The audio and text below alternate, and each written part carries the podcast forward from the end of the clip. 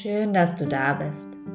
Hier ist FEM, dein Podcast für Frauengesundheit, Ernährungspsychologie und mehr. Ich bin Helen Erget und in dieser Folge spreche ich mit Julia Wunderlich. Julia ist Gründerin von Rolling Tiger, Südasien-Wissenschaftlerin, Ayurveda-Praktikerin und Köchin macht vedische Lebensberatung und ist Meditationslehrerin. Ich kenne Julia noch aus meiner Zeit in Berlin und habe damals auch mal eine Beratung bei ihr gemacht.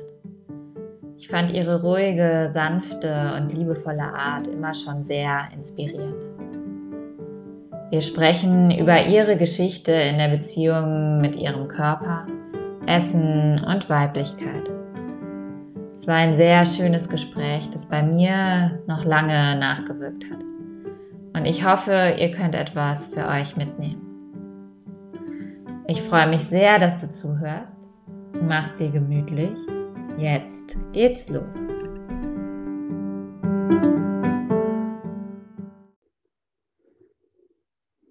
Hallo Julia, schön, dass du da bist. Ich danke dir. Hallo. Wie geht's dir heute?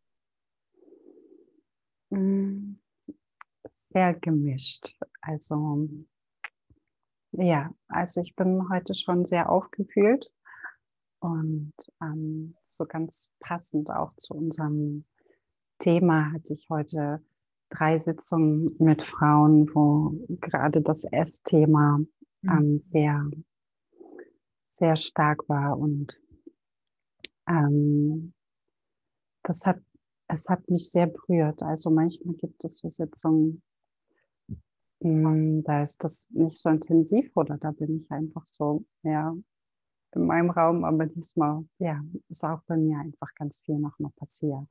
Genau. Ich verstehe das, das äh, geht mir oft ähnlich. Aber das ist ja interessant, dass es heute so, so ein Tag war. Ganz mhm. passend zu unserem Gespräch heute. Ja, ähm, magst du dich vielleicht noch ganz kurz vorstellen? Du hast jetzt schon so ein bisschen was gesagt, dass du auch mit Frauen arbeitest, aber vielleicht noch mal ganz kurz erzählen, wer du bist und was du machst. Mhm, gerne. Ja, ich bin Julia. Ich bin in Berlin geboren und Mutter von einem fast 15-jährigen Sohn und betreibe seit sechs Jahren mein eigenes Ayurveda-Business in Berlin und arbeite da als ja, Ayurveda-Therapeutin mit dem Schwerpunkt auf Ernährung und auf hormonelle Balance und leite auch Workshops zu dem Thema, also Frauenheilkunde, hormonelle Balance und Frauenheilung, genau. Genau, daher kenne ich dich ja auch. Mhm. ich war ja selber auch schon bei dir und äh, finde dich schon auch lange toll. Du hast ja auch damals mit deinem Blog angefangen, ne? Mhm. Auch um den Zeitpunkt herum vor sechs Jahren oder wann war das? Ja, genau. Ja, ja. und jetzt habe ich, ich schreibe total gerne, aber ich habe gar nicht so viel Zeit zu schreiben. Genau. Mhm. Ja, da, daher kenne ich dich auf jeden Fall und irgendwie fand ich dich schon immer irgendwie inspirierend auf deinem, auf deinem eigenen Weg da und in deiner Frauenarbeit.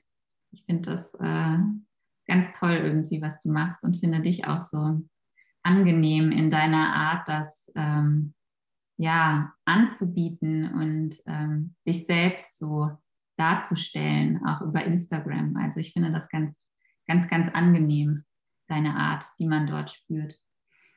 Mhm. Ja. Danke. ja, gerne. Hm, genau. Du hast es ja eben schon selber ein bisschen angesprochen so das Thema von meinem Podcast ist ja im Grunde genommen übergreifend die Frauengesundheit, aber im Speziellen schon das Thema Essen, Beziehung zum Essen, Beziehung zum eigenen Körper. Ähm, magst du vielleicht erzählen, wie so deine eigene Beziehung zu deinem Körper war und ist? Vielleicht so, vielleicht fängst du damit an, was deine erste Erinnerung daran ist, wie die Beziehung zu deinem Körper war. Das finde ich immer ganz interessant.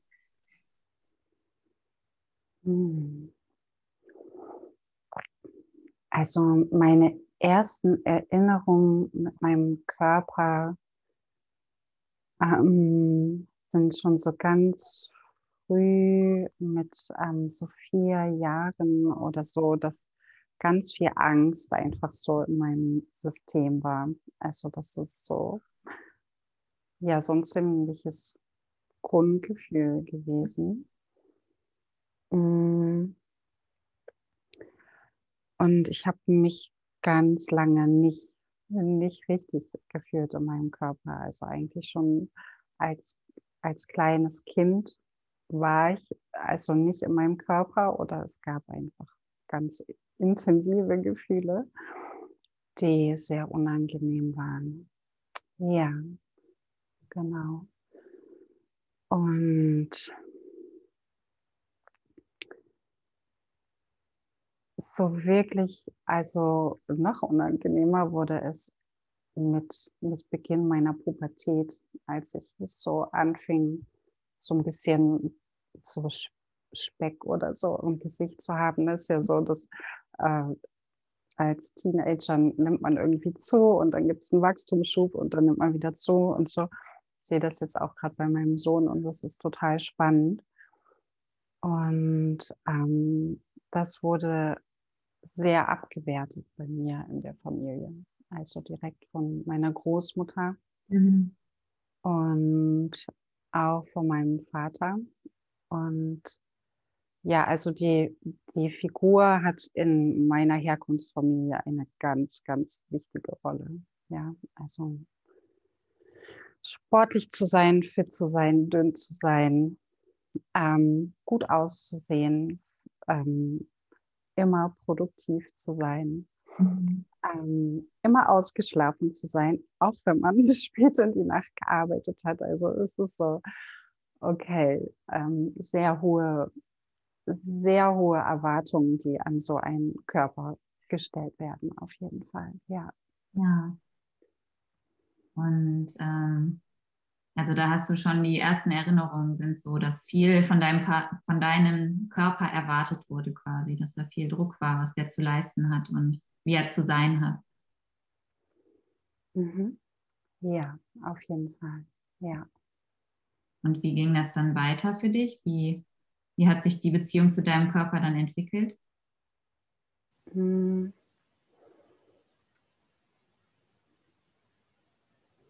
Also mein, meine Großmutter spielt da wirklich so eine Schlüsselrolle, weil mein, mein Bruder, der ist drei Jahre jünger, der war immer sehr dünn von Natur aus. Mhm. Und ähm, also ich habe, also jetzt nicht überwiegend breite Schultern, aber breitere als jetzt die, meine Mutter und ihre Mutter.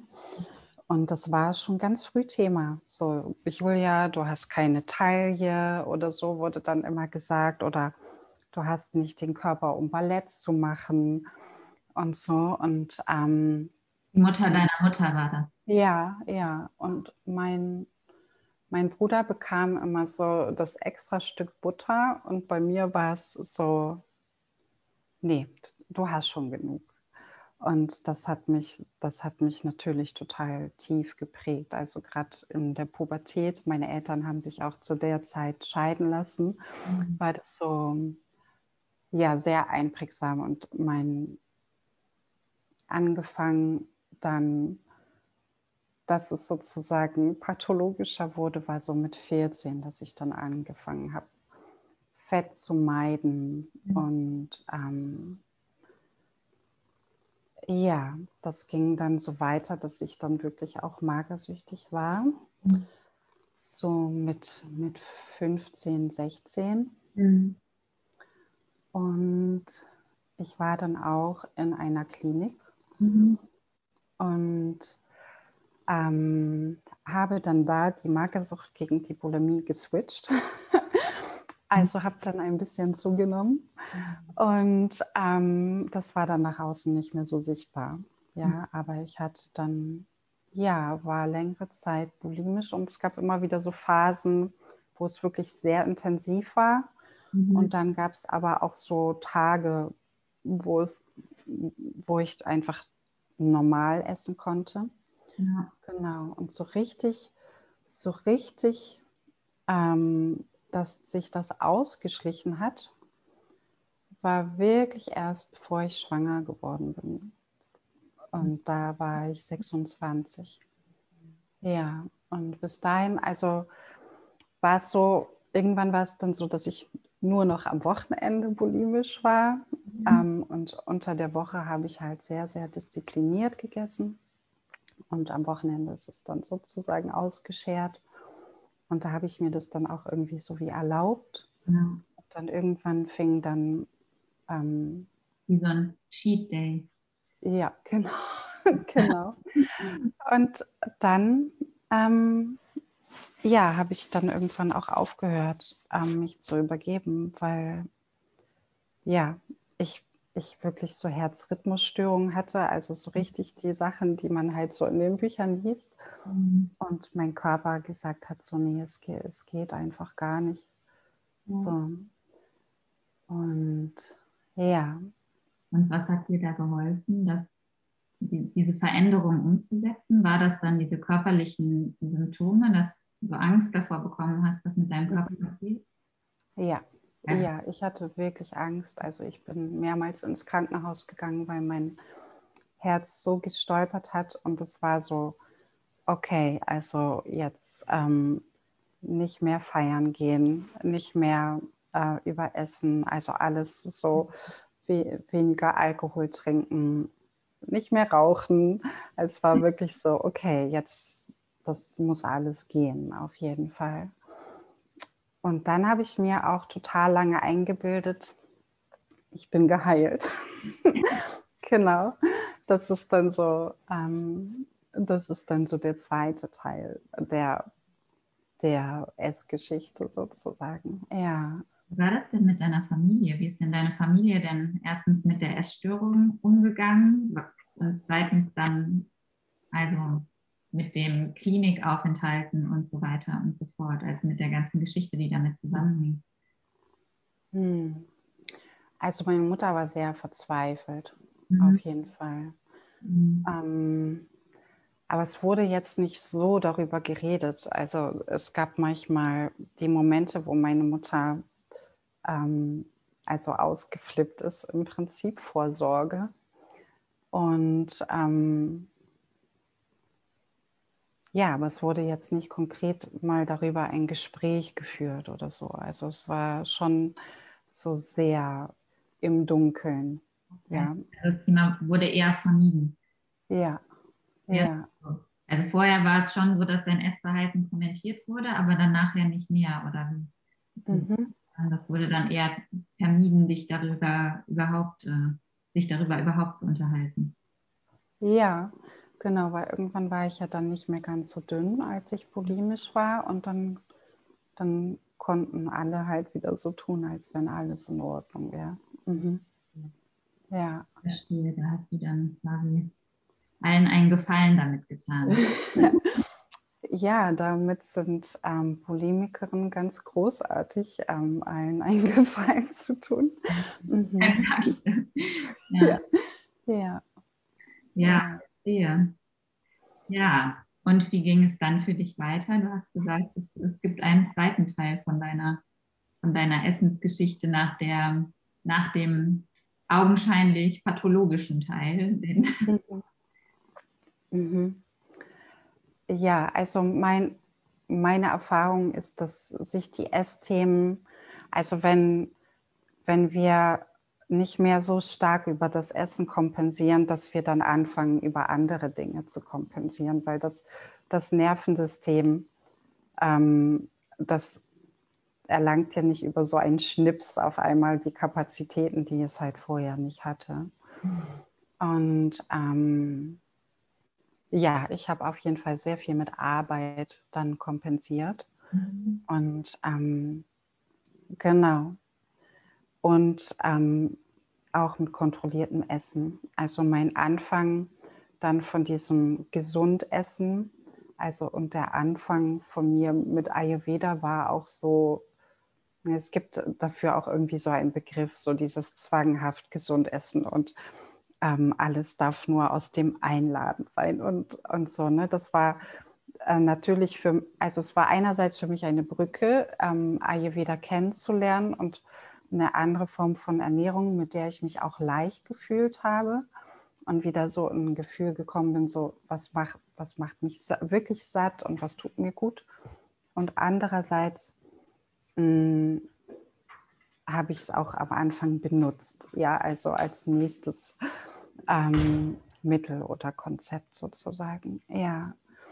Und ähm, bin dann aber trotzdem darüber, dass es ja so eine wohltuende Ernährung ist, trotzdem da so Stück für Stück rausgeheilt. Aber es ist, ähm, ja, und habe aber dann trotzdem in der Zeit sehr über die Arbeit kompensiert, was, was im Prinzip eine Fortsetzung ist, mhm. ja, von, ja. von der Esssache, genau.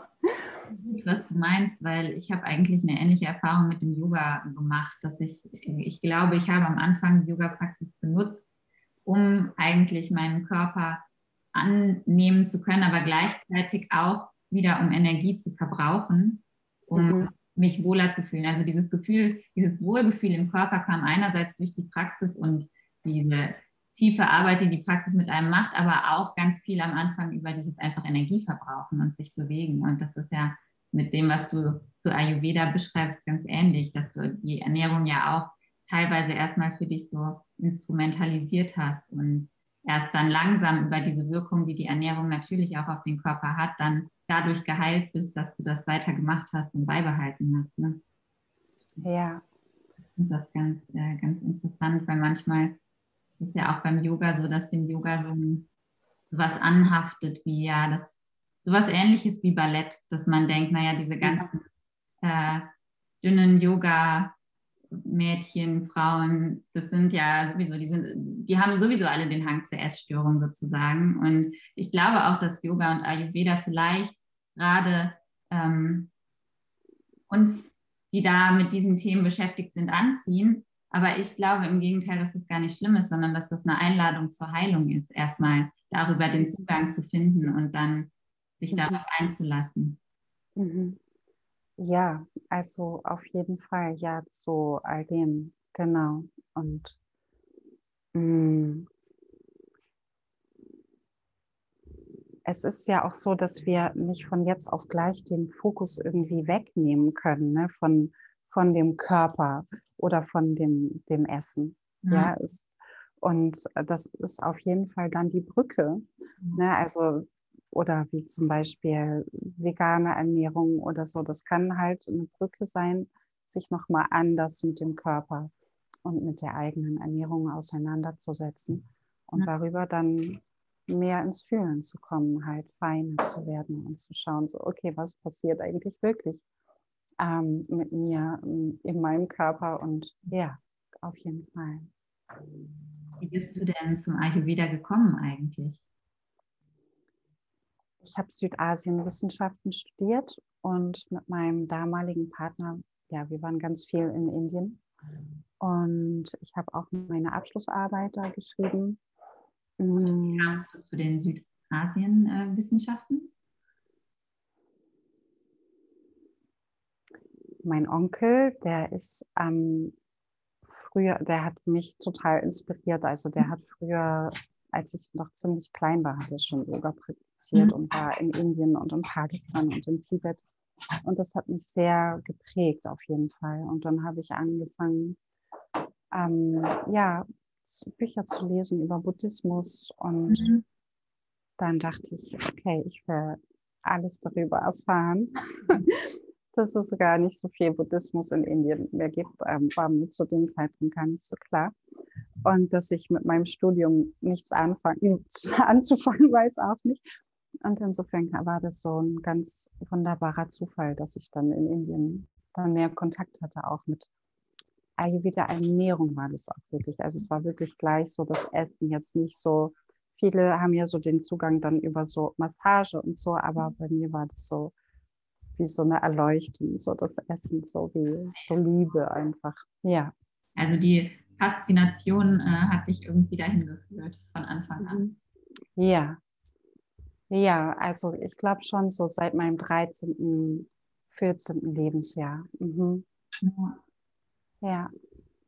Ja, manchmal hat man das. Ich habe das auch ganz ähnlich mit Yoga gehabt. Mich hat das, so, soweit ich zurückdenken kann, immer irgendwie angezogen und fasziniert, wobei ich gar nicht sagen kann, woher das eigentlich kommt. Das ist irgendwie einfach so ein Gefühl in mhm. mir gewesen, was mich da immer hingezogen hat. Mhm. Das, äh, das ist ganz faszinierend. Mhm. Was würdest du denn sagen, wann dein, deine Heilung angefangen hat? Kannst du das einordnen? Mhm. Ja, also schon mit dem, dass ich gemerkt habe, wie es mir körperlich dann ging mit den Herzrhythmusstörungen und dass ich dann einfach ähm, nach diesen Essanfällen einfach nur so geheult habe und dachte so, okay, es, es geht einfach so nicht weiter. Das war ein ganz, ganz wichtiger Schritt für mich.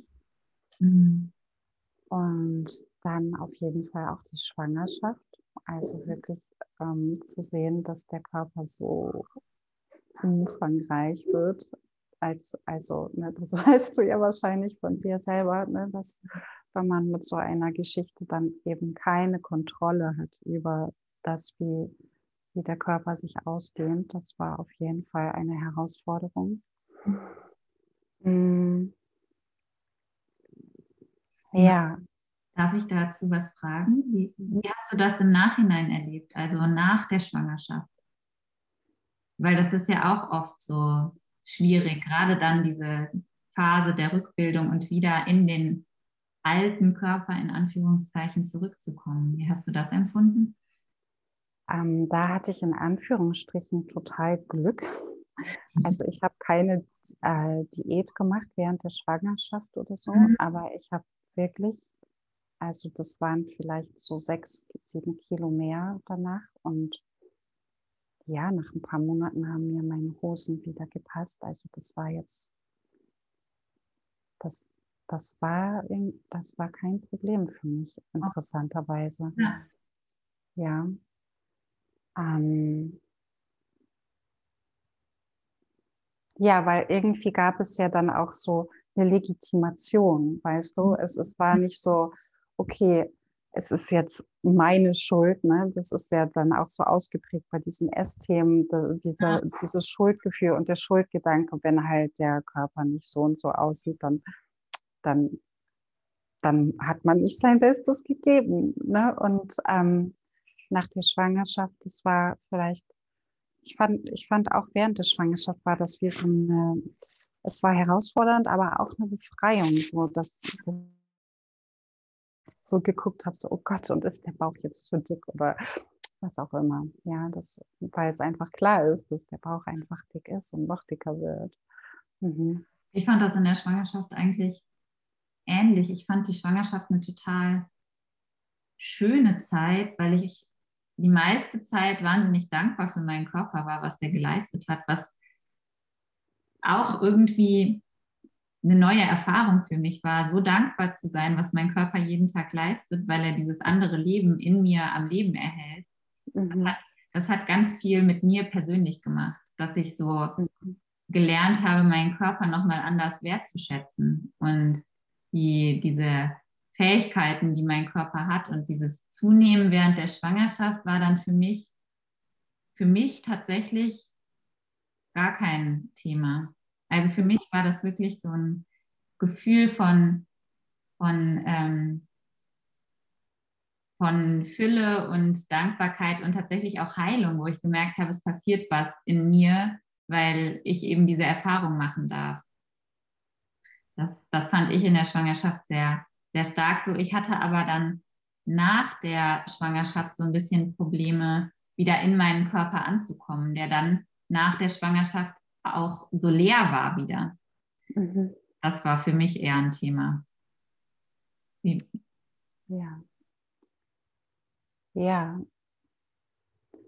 Das ist, das, also ich finde das total spannend, dass ähm, also viele Frauen sagen, dass das ähm, halt in der Schwangerschaft so bestimmte Dinge, also so Themen, die sie vorher so lange haben, dass die so weg, so wegfallen und es erstmal mhm. so ein Aufatmen einfach ist. So, oh, jetzt so ein bisschen Ruhe für sich selbst haben, schon fast. Ja. Ja. Ja.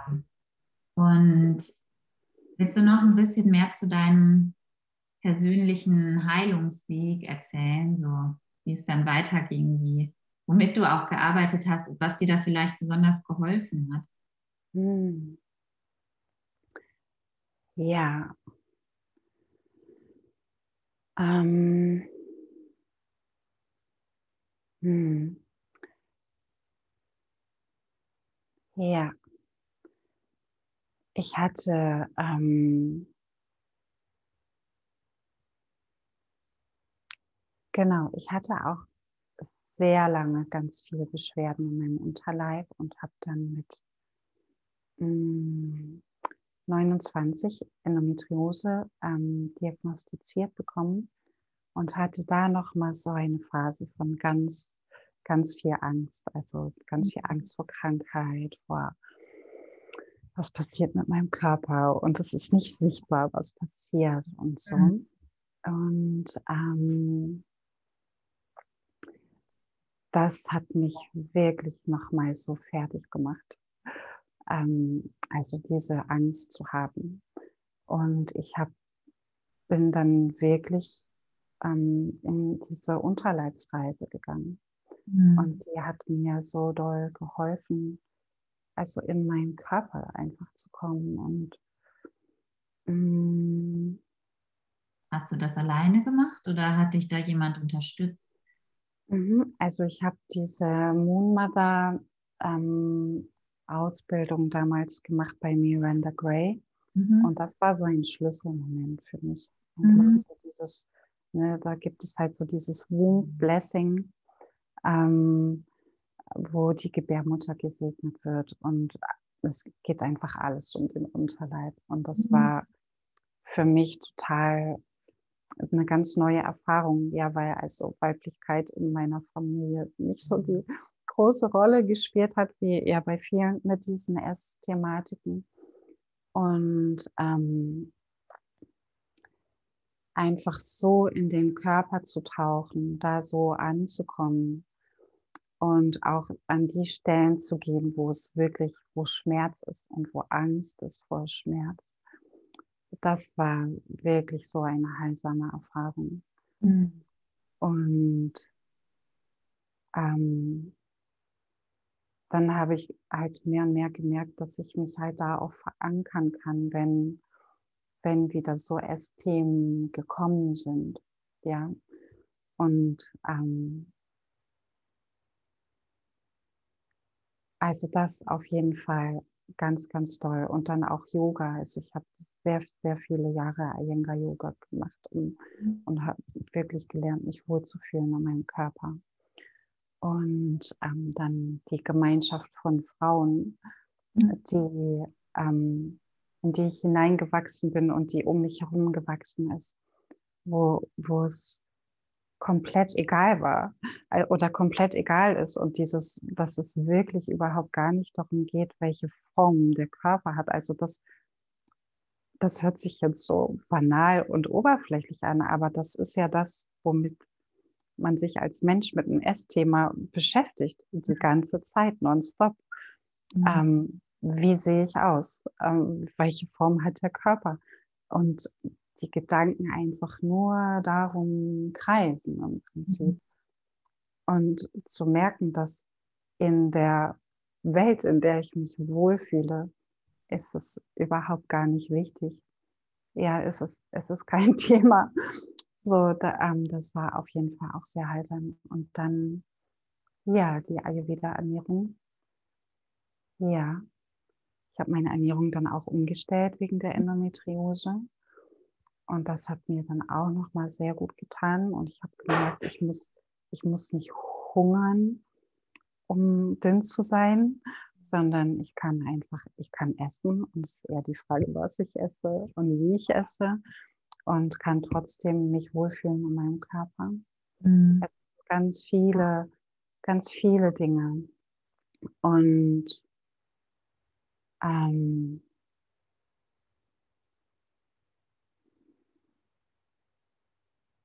Hm, ja, mich auch sehr mit meiner Mutter und mit meiner Großmutter zu beschäftigen. Jetzt nicht so im klassischen therapeutischen Sinne, mhm. mm, sondern eher so auf der energetischen Ebene, so welche, ähm, welche Überlebensenergien von denen trage ich in mir. Mhm. Und da, da einfach noch mehr zu klären und da kläre klär ich auch immer, immer noch. Ja, also es ist, ähm, es ist ein, ein langer, langer Weg, ja. ähm, dieses Thema auszuheilen. Und das, das Schöne ist halt, dass ähm, je länger dieser Weg dauert, umso mehr Geduld bekommt man mit sich selber und umso mehr Liebe kommt. Und ähm, ja, dadurch kommt dann auch einfach noch mehr Heilung. Genau. Und ich finde, je mehr man damit arbeitet, desto mehr merkt man ja auch, was für Themen da eigentlich hinterstecken. Ne? Das ist ja, am Anfang wirkt es häufig so, als wenn das Essen das Problem wäre. Mhm. Und das ist es ja nie. Das Essen mhm. ist nicht das Problem. Da liegen ja andere Themen dahinter, so ja. du ja auch beschreibst, so das Thema Weiblichkeit, die Verbindung zu deiner Mutter und zu deiner, zu deiner Oma. Mhm. Äh, Themen, die ja tief drunter liegen unter diesem oberflächlichen Essen, was eigentlich nur Symptom ist und ja nicht das Problem an sich. Ja. Ja. ja. Arbeitest du auch mit deiner Mutter tatsächlich äh, im echten Leben daran? Sprichst du mit ihr darüber oder ist das tatsächlich diese energetische Arbeit? Hm. Also hm. Ich spreche nicht viel mit meiner Mutter darüber. Aus dem, einfach aus dem Grund, weil meine, meine Mutter die meisten Dinge negiert. Mhm. Also die, die, die ich oder die mein Bruder und ich erfahren haben oder die in unserer Erinnerung sind die negiert sie aus einem Selbstschutz heraus. Mhm. Und ähm, ich habe das irgendwann so wie aufgegeben. Mhm. Aber ich merke, dass ähm, jetzt gerade bei ihr was passiert. Mhm. Vielleicht auch mit dem, dass ich, ähm, dass ich mich mehr und mehr energetisch löse. Mhm glaube ich, hat sie dann wiederum auch wieder mehr Raum für sich. Mhm. Weil oft ist es ja so, dass wenn wir, ne, wenn wir diese Essthemen entwickeln, dann passiert das ja oft, weil wir, weil die Situation um uns herum aus der Kontrolle geraten ist. Ja. Und wir nach dem greifen, was wir zur Hand haben. Und das ist halt in diesen jungen Jahren, ist das halt eben das Essen. Mm, und das ist halt das Mittel, das Einzige, über das wir halt Kontrolle ähm, halt haben können. Ne? Und uns irgendwie eine Illusion von Stabilität oder so geben können. Ja. ja, ja, das genau. Ich finde, diesem Thema Essen liegt ja eigentlich so ein Gefühl von nicht sicher sein im eigenen Körper. Das Urvertrauen in den Körper ist ja so gestört und diese Kontrolle, die man durch das Essverhalten aus dem, Körper ausüben kann, ist halt in dem Moment die, die Sicherheit, die man braucht. Das, was mhm. Irgendwie das Gefühl hat, man hat was, woran man sich festhalten kann, wenn eben dieses Grundgefühl der Sicherheit gestört ist. Ja. Ja. Ja. Das das ist so, das ist halt ähm, quasi dann die, die einzige Lösung in dem Moment. Mhm. Ja. ja. Ich finde das manchmal, äh, das ist ja auch eine ganz liebevolle Art, das zu betrachten, eigentlich zu sehen, das ist die einzige Lösung gewesen. Und mhm. das war in dem Moment dann auch in Ordnung, weil das eben das Einzige war, was da war, was helfen konnte, in Anführungszeichen. Mhm. Und ähm, in der Heilungsarbeit ist dann ganz viel da zu schauen, was war da eigentlich und was muss da eigentlich geheilt werden, was muss da eigentlich nach oben geholt werden, womit man arbeiten muss oder möchte, um zu heilen. Ja.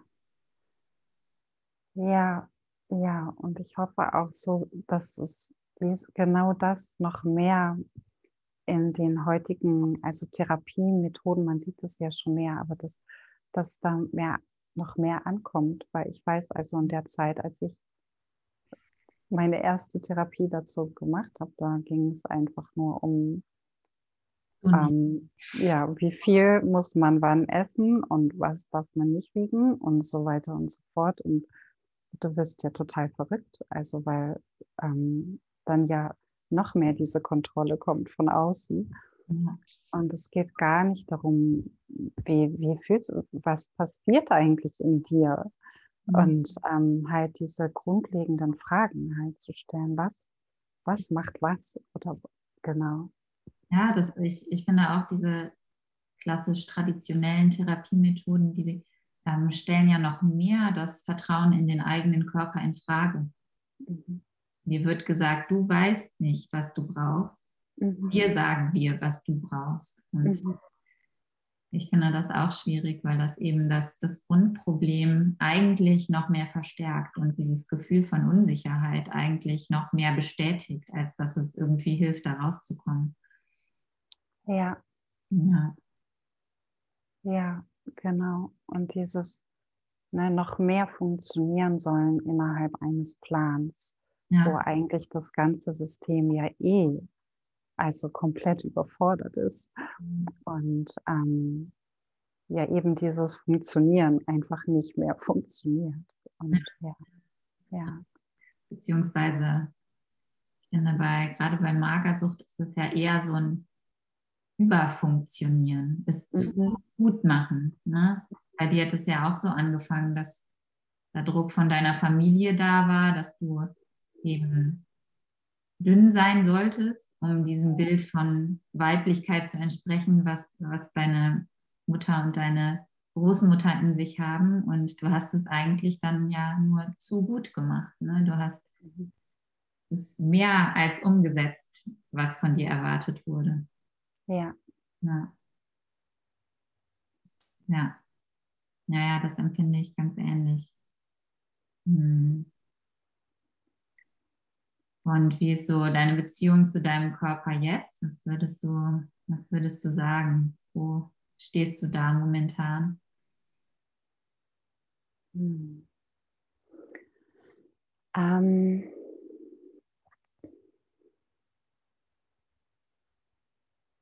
Hm. Ich fühle mich auf jeden Fall wohl mhm. in meinem Körper. Ähm, ich wiege gerade ähm, mehr als jemals zuvor in meinem ganzen Leben, außer nach der Geburt. Ähm, und es ist okay. Mhm. Ähm, und ich esse also innerhalb halt der Ayurveda und manchmal auch außerhalb dessen eigentlich, was ich will. Also es ist wirklich so, dass mein, mein Geist relativ frei ist davon, aber es gibt immer wieder Momente, wo es einfach nochmal kommt und es ist okay, wo ich denke, so, nee, das, das darf ich jetzt nicht oder jetzt mhm. habe ich schon das oder so. Und ähm, ja, aber es ist total fein. Also es ist, es ist nicht mit Schuld behaftet oder mit Scham oder ähm, ja, ich kann das hören und fühlen, auch wenn noch mal so ein Gefühl kommt von, ah, ich bin zu viel oder so. Mhm. Ähm, ja, und hin und wieder wundere ich mich total darüber, dass, dass es so okay ist. Also ich bin da auch fasziniert von. Ähm, ja, ich merke das, wenn ich zum Beispiel, wenn ich zum Beispiel zu meinem Vater zu Besuch gehe mhm. oder so und ähm, ähm, mein Vater hat ähm, genau noch eine neue Frau geheiratet und mhm. in der Familie ist alle super Sport und körperverrückt. Also richtig krass. Und das jetzt so mit meinen, also genau, dass ich da manchmal dann so ein Gefühl habe von so, jetzt bin ich aber zu viel oder so. Mhm. Ja. Und klar, klar kommen die Gedanken manchmal noch, auf jeden Fall. Aber die bestimmen, die bestimmen nicht mehr, was ich mache. Mhm. Und wenn ich merke, dass ich mich unwohl fühle, mal ein, zwei Tage oder so, dann, dann esse ich Kitscherie und das liebe ich eh und das ist keine Bestrafung und das ist keine Einschränkung, sondern das ist dann auch Genuss. Und ja, ja, ich würde sagen, meistens, meistens gut. Ja. Ja. Ja, das klingt auf jeden Fall nach, nach irgendwie so einem Prozess des Ankommens. Mhm. Ich meine, ich finde, das Verständnis von Heilung als Zustand ist, entspricht auch nicht dem, was ich empfinde und an das ich glaube. Ich glaube, Heilung ist immer Prozess und bleibt Prozess. Also es gibt da kein Ende, wo man sagen kann, jetzt ist die Heilung eingetreten. Es ist immer etwas, was in Bewegung bleibt und was sich verändert und anders aussieht, als es vielleicht am, Ander, am Anfang aussah. Also Heilung ist immer ein Prozess, der in Bewegung bleibt und ich glaube, das muss es auch irgendwie, damit es sich mit dem Leben bewegt, was man führt irgendwie. Mhm. Deswegen ist es ja, ist glaube ich die Erwartung, dass Heilung irgendwann erreicht ist, eine Vorstellung, die man vielleicht loslassen muss. Genauso wie wenn dann solche Gedanken aufkommen, dass man die beobachtet und sie dann aber auch annimmt und auch wieder gehen lässt, sich davon nicht mehr bestimmen lässt, sondern eben einfach mehr und mehr mit diesen Veränderungen schwingt, sich, statt sich davon so umwerfen zu lassen irgendwie. Mhm. So ist das zu mir bei mir zumindest. Also bei mir, ich, klar, ich finde auch, Heilung hört sich immer toll an.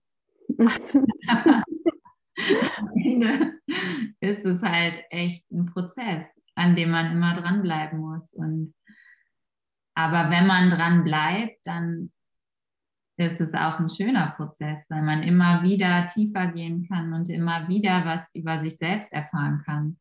Wenn man mhm. eben auch dann merkt, wann kommt das wieder? Wann habe ich ja. solche Gedanken? Mhm. So wie du das auch beschreibst, ne? wenn du dann bei deinem Vater bist, der vielleicht mhm. immer da kritisch war, dann kommt das wieder. Mhm. Ja, ne, das, ja, bei mir ist das auch oft so. Wenn ich dann in bestimmten Situationen mit meiner Familie bin, dann fühle ich mich wieder so. Dann ja. fühle ich mich wieder wie die Jugendliche. Und dann beobachte ich, die Gedanken kommen wieder. Mhm. Das, äh, das ist so. Und gleichzeitig lerne ich dadurch mittlerweile immer wieder mehr über mich und mhm. über diesen Prozess der Heilung eben ist. Das ist eigentlich ein, wie soll ich sagen, Heilung ist ja eigentlich ein Geschenk, sich selbst kennenlernen zu können wenn man, wenn man das annehmen kann und wenn man bereit ist, auch dazu, wenn man an dem Punkt seines Lebens ist, äh, damit arbeiten zu können irgendwie. Ja. Ja, und unterscheiden zu lernen, ne? was sind, was sind halt diese Stimmen im Kopf oder was sind sozusagen die anderen mit ihren Gedanken und mhm. Mustern und Nervensystemen und was bin ich oder wer bin ich, wo, wo fange ich an und ja. ähm, darin immer autonomer auch einfach zu werden. Ja, ja, dass halt diese Stimmen, die sind einfach dann irgendwann nicht mehr die Wahrheit, mhm. Ja, sondern halt ein, ein Teil von einem, aber nicht mehr das Ganze. Genau. Ja. Ja. Ja, du hast ja ganz am Anfang schon gesagt, du arbeitest ja auch ganz viel mit diesem Thema. Das ist ja auch ähnlich wie bei mir letztendlich. Du hast das Thema auch zu deiner Arbeit gemacht. Ne? Wie empfindest du das, wie diese Arbeit hilft dir das selber auch, mit dem Thema umzugehen oder wie ist es für dich? Mm. Ja, also ich liebe, also gerade bei den Gesprächen, wo es wirklich darum geht, also um Essstörungen mhm. ähm, im Speziellen, ähm, liebe ich das total, einen neuen Raum aufzumachen, weil viele ähm, schon mit so einem Gefühl kommen, so, okay, jetzt kriege ich den nächsten Plan und jetzt kriege ich die nächste Liste, was ich alles machen soll und wann und so. Und ähm, meins ist eigentlich eher so, du wirst von mir überhaupt gar keinen Plan bekommen. Mhm. Es sei denn, wir reden vielleicht in ein paar Monaten nochmal darüber und du willst es wirklich und wir beide sagen, dein System kann das halten. Mhm. Und ähm, einfach diesen, diesen Ansatz zu haben, über den Körper an dieses Thema zu gehen und äh, gar nicht über den Verstand. Ähm, das liebe ich einfach total. Mhm. Ähm, und zusammen so auf die Suche zu gehen, so ein bisschen so detektivisch, ähm, fühlt es sich immer an, okay, und was passiert dann? Und was passiert dann? Und wie fühlt es sich da an? Und ähm, wirklich wie so ein Forscherin-Team zusammen mhm. unterwegs zu sein. Und das finde ich einfach total spannend und ich lerne dadurch auch klar immer, mhm. immer noch mehr, auch nochmal über mich selber und vor allen Dingen ähm,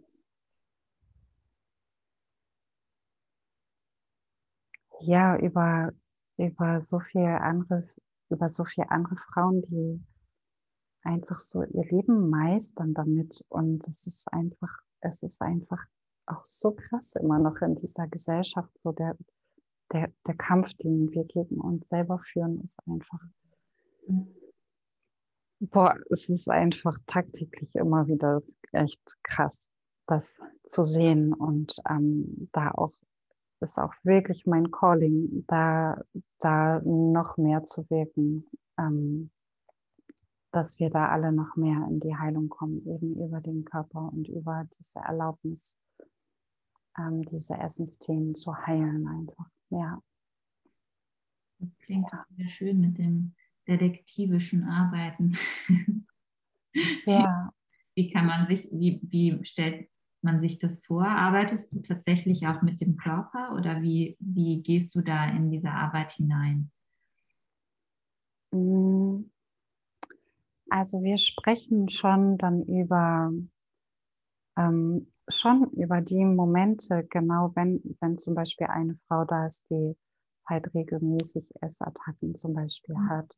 Mhm. Was, was genau schon an dem Morgen passiert, wenn das zum Beispiel abends, wie, wie ist sie aufgestanden, so was war das Gefühl im Körper, mhm. was ist dann passiert, was hat sie dann gegessen, wie war es bei der Arbeit. Also wir nehmen das wirklich so auseinander, um zu gucken, so wo liegt der, wo liegt der Moment, wo es, wo es in Anführungsstrichen kippt oder wo liegt der Moment, wo dann dieses Ausgreifen passiert.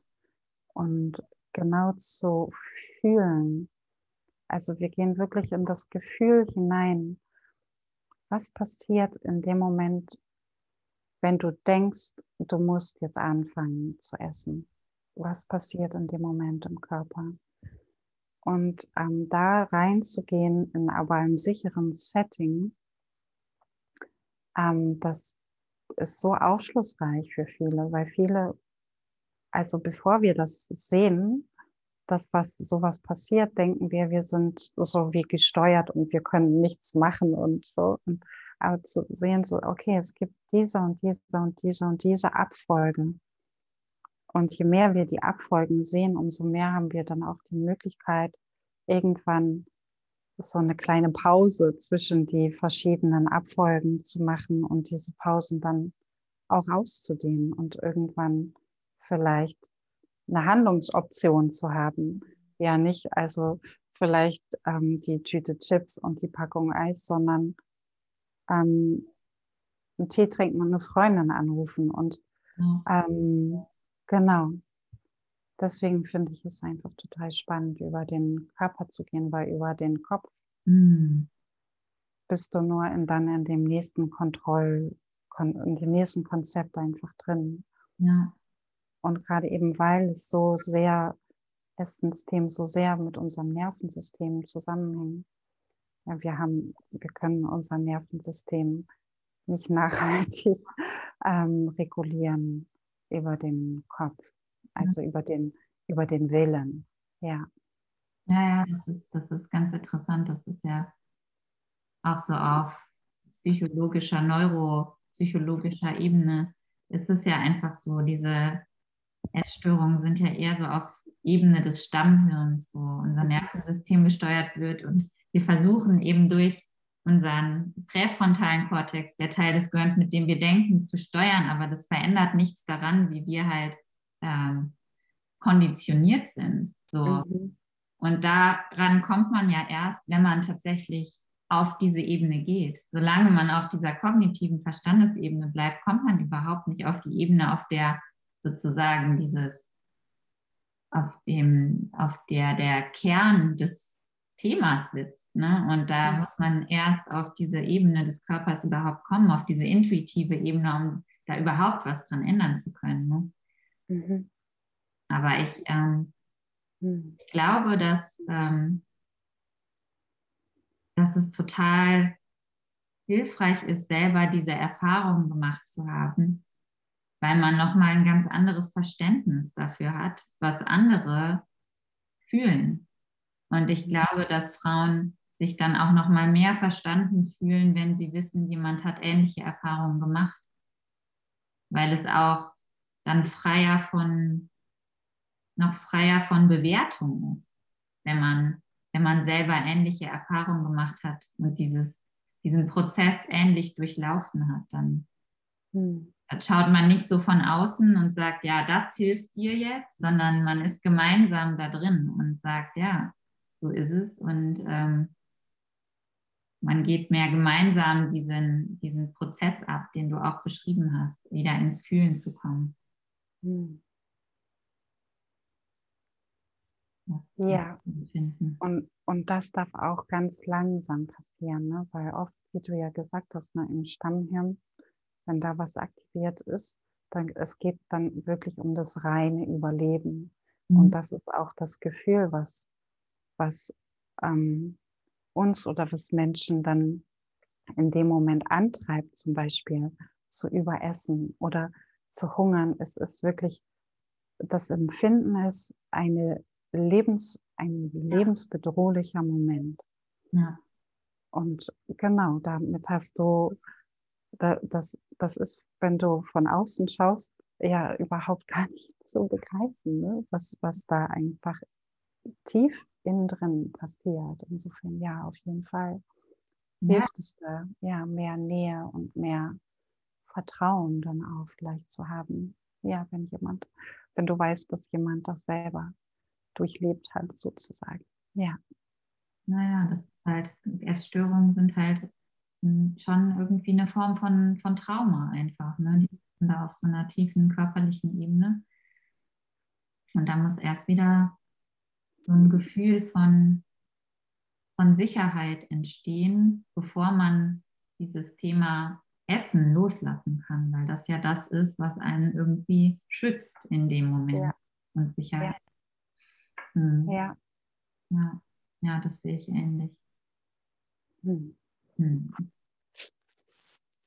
Was, ähm, was würdest du denn, wenn du jetzt mal so deine Geschichte betrachtest, so die Erfahrungen, die du gemacht hast und auch so die Arbeit mit äh, Frauen, verschiedenen Frauen und deren Themen, was würdest du Frauen da generell mit auf den Weg geben wollen oder raten wollen? Gibt es da irgendwas? Was würdest du sagen? Jetzt jemand, der in irgendeiner Form davon betroffen ist. Ich meine, mittlerweile muss man sagen, welche Frau ist davon gar nicht betroffen. Ne? Mhm. Aber von daher ist es das wahrscheinlich, äh, betrifft es jede von uns in irgendeiner Form. Mhm. Was würdest du da mitgeben wollen? Hast du da was? Ja. Ähm, du bist nicht schuld. Auf jeden Fall. Also das schon mal als erstes. Du bist nicht äh, schuld daran, dass du eine Essstörung hast. Mm. Und du darfst dir Unterstützung holen. Du darfst, du darfst und du sollst mit Menschen darüber sprechen, weil das einfach schon mal der erste große Schritt ist. Erstmal in die Anerkennung, da ist ein, ist ein Problem, da ist ein Thema. Mhm. Und auch um aus dieser toxischen Scham herauszukommen. Ne? Dieses, mhm.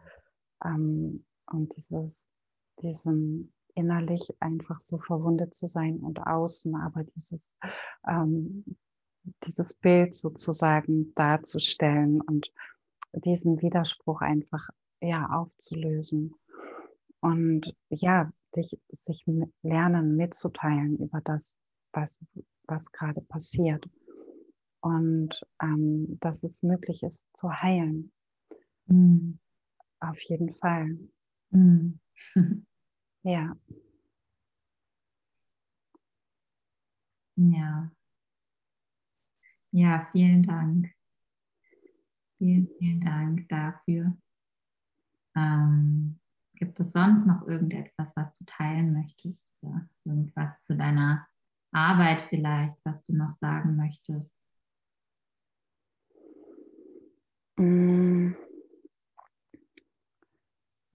Also zu meiner Arbeit im Speziellen nichts.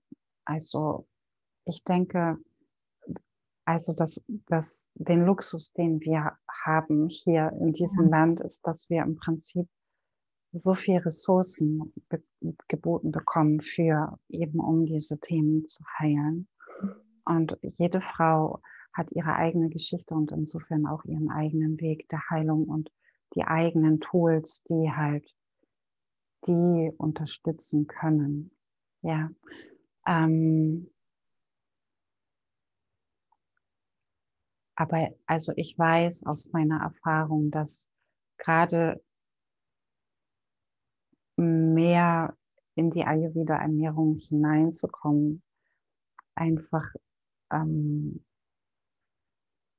also so fein und so zart, zarte Heilungsimpulse setzen kann, dass ich, dass ich es einfach nur vom Herzen empfehle, da, da ähm, vielleicht so neugierig zu sein und ähm, so ein bisschen hineinzuspüren, was, was, was, kann, was kann die Ayurveda mir bieten, auf mhm. jeden Fall. Mhm. Weil sie ähm, wir können sie als starres System gegen uns anwenden, aber wir können auch wirklich ganz zart und, und liebevoll ähm, darüber uns selber neu begegnen. Ja, also ich empfehle das von Herzen. Mhm. Das ist ganz schön, wie du das beschreibst, weil ich genau dieses Gefühl immer bei dir bekomme, dass du so ganz zart und liebevoll diese Ayurveda-Weisheit weitergibst, ohne da irgendwelche Dogmen oder starren Regeln weiterzugeben, sondern immer auf so ganz sanfte Art und Weise dazu einlädt, sich damit auseinanderzusetzen, was ich immer total schön finde. Hm. Ja, dann vielen, vielen Dank für deine Offenheit und für deine für das Teilen von deiner Erfahrung und von deinem, von deinem Wissen.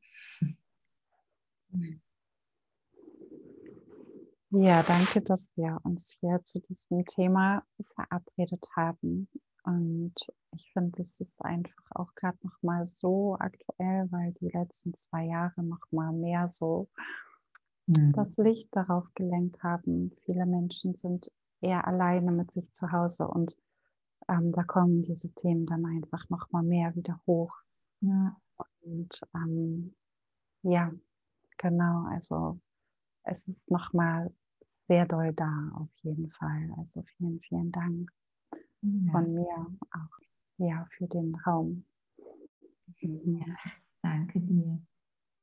Mhm.